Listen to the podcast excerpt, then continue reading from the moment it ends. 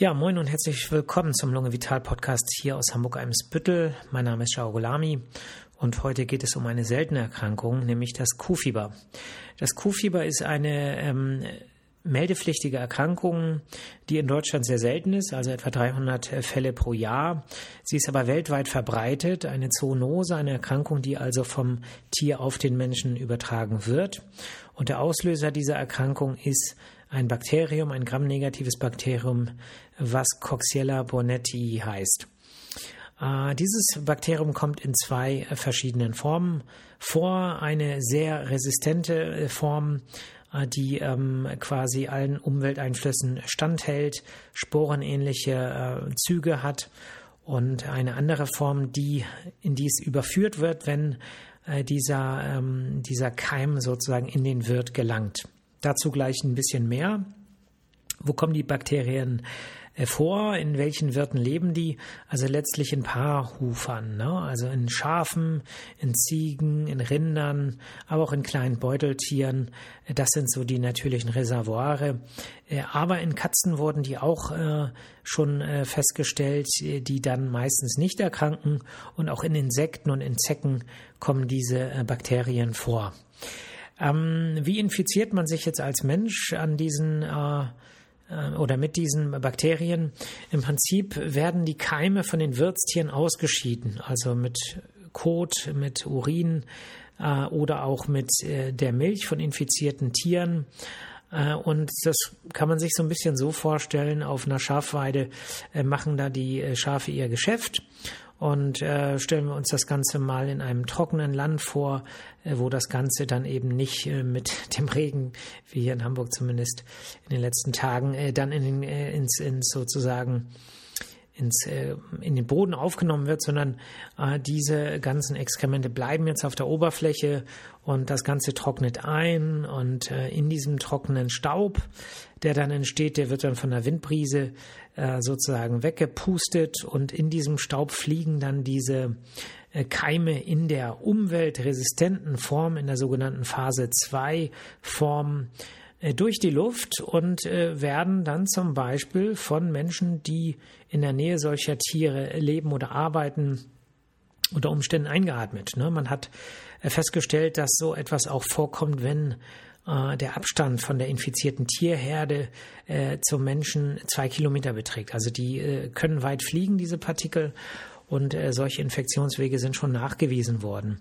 So, und jetzt ähm, atmet äh, ein Mensch zum Beispiel, ein Landwirt, der vielleicht ähm, ja, auf die Schafe aufpasst oder eben äh, die Schafe schert, also äh, die, die Wolle dieser Tiere gewinnt, der atmet jetzt diese ähm, diesen Staub ein oder was auch möglich ist, ist eine Infektion über kontaminiertes Material. Also wenn zum Beispiel im Schafstall jemand ja, da sind jetzt infizierte Schafe zum Beispiel und äh, die machen da ins Heu und äh, jemand äh, trägt den Heu, trägt das Heu jetzt weg und macht den Stall sauber, hat das jetzt an den äh, Fingern und äh, das Ganze wird sozusagen dann irgendwie inhaliert oder anders äh, sozusagen in den äh, Körper aufgenommen, zum Beispiel weil jemand was isst, Pausenbrot und sich nicht die Hände gewaschen hat.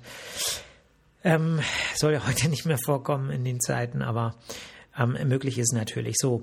Und ähm, bei der Inhalation ist es so, dass natürlich die Lunge der, die Eintrittspforte ist. Ne? Die Lunge ist ja auch das größte äh, Austauschorgan äh, des äh, Körpers, die äh, größte Körperoberfläche äh, zwischen 80 und 120 Quadratmeter Oberfläche beträgt so die äh, Aufnahmefläche der Lunge. Ähm, und jetzt landen dort diese ähm, Bakterien und ja, in der Hälfte der Fälle mh, hm, passiert gar nichts. Das heißt, es gibt zumindest keine Symptome, die Menschen äh, bemerken das gar nicht. Und äh, die andere Hälfte kriegt aber Symptome. Und da ist eben ein Teil äh, von äh, Menschen, die äh, ganz leichte Symptome bekommen, also im Prinzip wie so eine Grippe, wie eine leichte Grippe oder ein grippaler Infekt, wie bei einer Erkältung.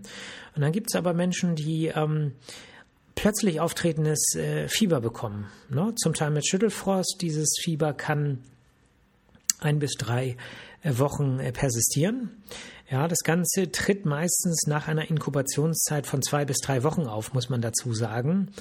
Das Ganze ist aber auch abhängig davon, wie viel äh, Staub oder wie viel, Vi äh, nicht Virus, Entschuldigung, Bakterien eingeatmet worden. Also die infektiöse Dose spielt natürlich eine Rolle und davon ist auch die Inkubationszeit so ein bisschen abhängig. Ein weiteres klassisches Kriterium für Kuhfieber sind heftige Kopfschmerzen, aber auch Muskelschmerzen, zum Teil Gelenkschmerzen. Und ähm, dann hat eben auch ungefähr die Hälfte der symptomatischen Patienten eine äh, atypische Lungenentzündung. Das bedeutet äh, Hustensymptome, äh, je nachdem, wie ausgeprägt das ist, auch äh, etwas äh, Schwierigkeiten zu atmen. Und wenn man dann zufällig auch eine Röntgenaufnahme macht, kann man eben äh, zum Teil auch diese Lungenentzündung auf Röntgenbildern nachweisen. Ja, das bedeutet, das Kuhfieber ist charakterisiert durch diese drei Symptome. Äh, in der Medizin wird ganz oft das Wort Trias benutzt. Äh, das hilft also ein bisschen, wenn man fürs Examen lernt, weiß man, aha, Kuhfieber, äh, welche Trias ist typisch? Plötzlich auftretendes Fieber, heftige Kopf- und Muskelschmerzen oder auch Gelenkschmerzen und eben eine atypische Lungenentzündung. So. Ähm, ja, die Kunst ist natürlich entsprechend äh, dann äh, auf das Kuhfieber zu kommen, weil ähm, na, einige denken nach, Moment mal, ist das nicht irgendwie Corona? Äh, passt ja irgendwie auch oder kann das nicht auch die Grippe sein? Auch da hat man häufig Kopfschmerzen, äh, Fieber und äh, manchmal eben auch eine Lungenentzündung. Das auch kann, kann eben auch bei äh, Corona auftreten. Nicht bei den aktuellen Omikron-Varianten ist es eher selten, aber wenn wir an den Wildtyp denken, an, den, an die erste Welle, äh, da ist äh, das gar nicht so selten gewesen. So, und äh, deswegen ist die Kunst, das Ganze herauszufinden, im Prinzip die Anamnese, die Befragung. Ja, das bedeutet, man muss schauen, gibt es irgendwie Kontakt äh, zu Tieren, äh, zu ähm, Paarrufern besonders äh, beruflich oder auch äh, vom Urlaub her, von der Freizeitaktivität. Hat jemand selber Haustiere, also Katzen? Äh, und ähm, das spielt, äh, kann alles eine Rolle spielen. Man muss also wieder mal Detektiv sein.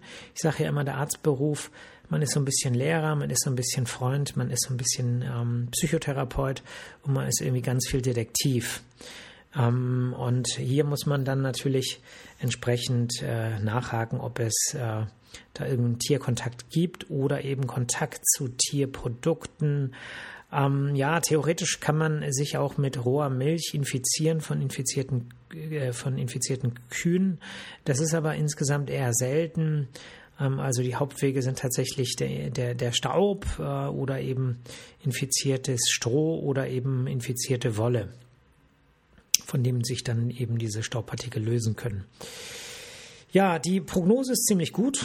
Also die Letalität ist gering, unter 1%. Also im Vergleich zur klassischen äh, Bakterienpneumonie ist das äh, wirklich eine sehr gute Prognose. Es kann aber auch zu Komplikationen kommen. Und diese Komplikationen können auch lebensbedrohlich sein. Das ist, passiert insbesondere dann, wenn das Herz betroffen ist, wenn es zu einer Herzmuskelentzündung kommt oder einer Entzündung der Herzinnenhaut, also einer Endokarditis, äh, die häufig dann auch die Herzklappen betrifft. Ähm, wenn es zu ähm, einer Hepatitis kommt, ähm, es kann zu einer Meningoenzephalitis kommen, also zu einer Entzündung der Hirnhäute oder auch des Gehirns. Es kann neurologische Symptome wie Verwirrung geben. Und besonders äh, gefährlich oder besonders gefährdet sind Schwangere, besonders im ersten Drittel der Schwangerschaft. Äh, da muss man wirklich aufpassen, weil eine Infektion mit äh, Coxiella burnetti führt häufig oder man kann sagen fast immer zur Fehlgeburt. Ähm, insofern ist das sehr, sehr ähm, ja, man muss im Prinzip wirklich aufpassen.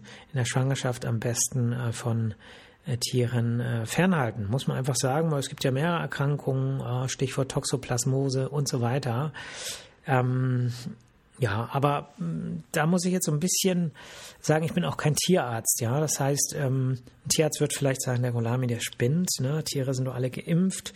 Ne? Es gibt ja einen Impfstoff tatsächlich gegen äh, Coxiella burnetti. Ähm, Coxiella Bonetti, sage ich immer, ne? oder Bonetti, ich weiß gar nicht, wie man es ausspricht, aber es gibt einen Impfstoff und man kann Tiere dagegen impfen. Ob das empfohlen ist und so weiter, fragt das bitte euren äh, zuständigen Apotheker oder Tierarzt. ähm, das weiß ich natürlich nicht. Aber äh, ich sage immer, die Schwangerschaft ist ja eine begrenzte Zeit und ich denke, dass der Ratschlag nicht verkehrt ist, äh, nicht zu viel Kontakt äh, mit Tieren zu haben, weil es eben mehrere Zoonosen gibt. Ähm, in den meisten Fällen ist, äh, heilt die Erkrankung folgenlos aus. Ne? In ein Prozent der Fälle ähm, kann es aber äh, auch tödlich enden durch eine der Komplikationen, die ich gerade genannt habe. Und in ungefähr ein Prozent der Fälle kann es auch zu einer chronischen Infektion kommen. Ja, das bedeutet, die Erreger können in verschiedenen Organen über Jahre persistieren. Ne, in der, in der, im Endokard, also in der Herzinnenhaut, im Bereich der Herzklappen. Zumindest wenn die vorgeschädigt sind, kommt das häufiger vor, ne, dass die da über zehn Jahre persistieren. Aber auch in anderen Organen kann es dazu kommen, in Knochen, in der Lunge, in der Leber und auch in der Gebärmutter. Insofern ähm, ist es schon gut, wenn man das herausfindet, ähm, ob man das hat. Und da spielt eben die Befragung so die größte Rolle. Wenn man jetzt äh, äh, das wissen möchte, was kann äh, in einer Arztpraxis zum Beispiel gemacht werden? Es kann Blut abgenommen werden. In der Blutentnahme kann man häufig einen erhöhten CRP-Wert sehen. Das ist das C-reaktive Protein, allgemein bekannt als Entzündungswert. Ne? Das heißt, wenn jemand nach einer bakteriellen Entzündung zum Beispiel guckt, dann bestimmt man diesen Wert, der ist häufig erhöht. Was häufig nicht erhöht ist, was ungewöhnlich ist für eine bakterielle Entzündung, ist, es ist die Zahl der weißen Blutkörperchen. Und das könnte damit zusammenhängen, dass die Vermehrung der Bakterien ja in den Zellen passiert und äh, nicht im Blut. Und deswegen eben da möglicherweise die äh, weißen Blutkörperchen nicht so anspringen. Ne? Es kommt aber zu Veränderungen, es kommt zur sogenannten Linksverschiebung äh, im Blutbild und das kann man dann auch zumindest im Differentialblutbild sehen. Serologisch ist der Nachweis so der aktuelle Standard. Man guckt nach Antikörpern, vor allem gegen die, ähm, ja, also wenn es um die akute Infektion geht, natürlich IgM-Antikörper, das sind die Antikörper, die zuerst gebildet werden gegen die Phase 2 Form. Das ist ja die Form, die sozusagen dann in den Körper eintritt. Und äh, wenn es dann um die chronische Infektion geht, dann werden IgG-Antikörper gegen Phase 1 äh, Form äh, untersucht, weil dann will man ja wissen, stecken die in einem drin. Und IgG ist ja ein Antikörper, der eine Weile braucht, bis der sozusagen erst gebildet wird. Ne? Und die bleiben dann eben auch länger erhöht. Man kann natürlich auch im Blut per PCR nach diesen Bakterien gucken, aber das wird eigentlich nur in Speziallaboren äh, durchgeführt. Ja, wie wird das therapiert? Im Prinzip mit einem Antibiotikum. Doxycyclin ist äh, das Mittel der Wahl, wie ja auch für andere äh, Infektionen, die mit ähm, Erregern äh, passieren, die sich in den Zellen vermehren. Ne? Das heißt, da greifen andere Antibiotika häufig nicht so gut, weil die dann eher so im Blut wirken und nicht so sehr in den Zellen.